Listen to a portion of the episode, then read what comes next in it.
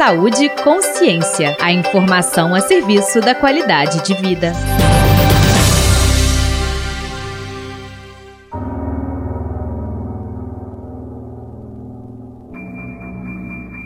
Olá! Suicídios são evitáveis. Mas para impedir que alguém tire a própria vida, é preciso haver uma espécie de intervenção. Por isso, a professora da Escola de Enfermagem e membro da Comissão Permanente de Saúde Mental da UFMG, Tereza Cristina Kurimoto, explica o que deve ser feito quando percebemos que alguém próximo tem ideação suicida. Se você escuta alguém falar coisas do tipo, a vida não vale a pena, eu tô pensando seriamente que eu não quero mais viver desse jeito, isso não é vida, a primeira coisa é tentar ouvir, escutar isso com a maior tranquilidade possível. Escutando isso, você se identifica como alguém que não tem condição, ajude essa pessoa a achar alguém com quem ela possa conversar. Esse alguém pode ser um profissional da saúde ou lideranças da comunidade. Agora, é muito importante que para escutar esse relato sobre a vida, sobre a intenção de morrer, a primeira atitude é que tenha que ser alguém que seja tranquilo, sem fazer julgamentos, sem fazer interpretações apressadas, sem banalizar isso ou sem supervalorizar. Como é que supervaloriza? É dizer, nossa, meu Deus, eu vou te levar para o médico, mas também não dizer, ah, que bobagem, para de pensar nisso. Ou começar a fazer julgamentos. A tentativa de suicídio é só a ponta de um problema que tem na base um grande sofrimento e muitas vezes sem o histórico de acolhimento necessário. Isso vai se acumulando até que chega ao ponto em que vê a morte como única forma de se livrar dessa dor. Para tentar reverter esse sentimento, é necessária a atuação de um profissional de saúde mental. A professora Teresa destaca em quais momentos esse profissional pode atuar. O profissional de saúde mental pode chegar na vida dessa pessoa em vários momentos. Então, a família, os amigos que começam a perceber que a pessoa está muito angustiada, que a pessoa na adolescência, na infância, já começa a ter uma história de muito sofrimento, vivenciou, né, ou está vivenciando situações de, de violência doméstica, perdas muito grandes. Isso tudo deveria ser sinal para que famílias e amigos começassem a ficar mais próximos e a questionar: se está precisando de ajuda.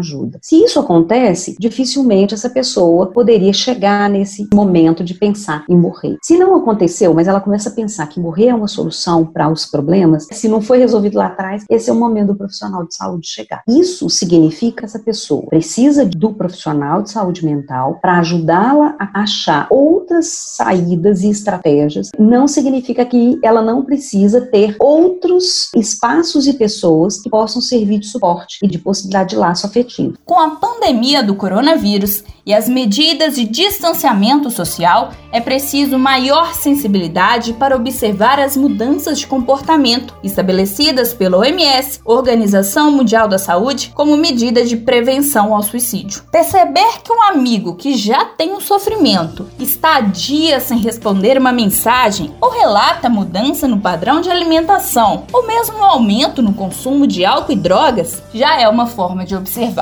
Mas se perceber a ideação e não se sentir confortável, é melhor assumir que precisa de espaço e não carregar o sentimento de culpa, como destaca a professora Teresa.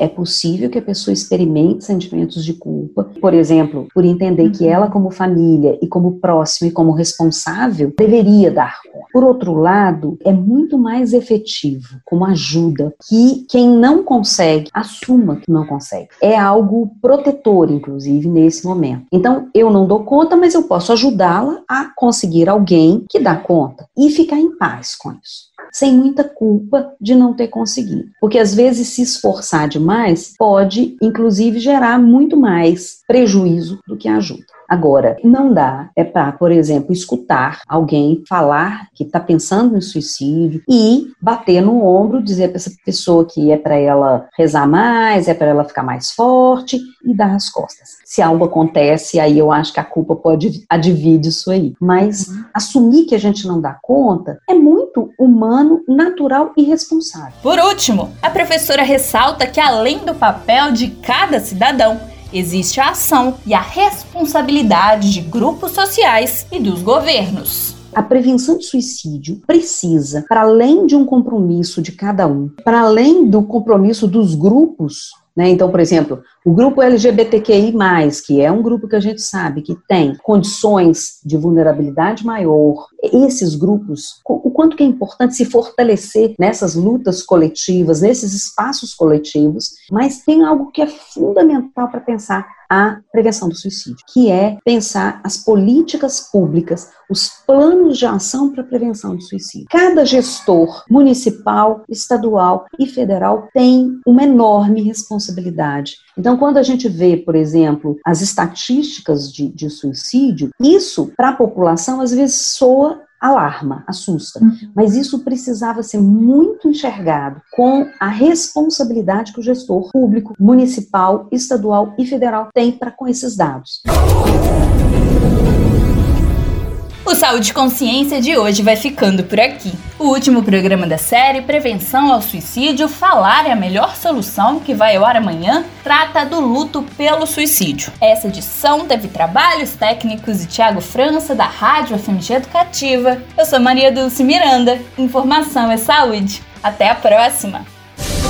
Você ouviu Saúde e Consciência uma produção do Centro de Comunicação Social da Faculdade de Medicina da UFMG.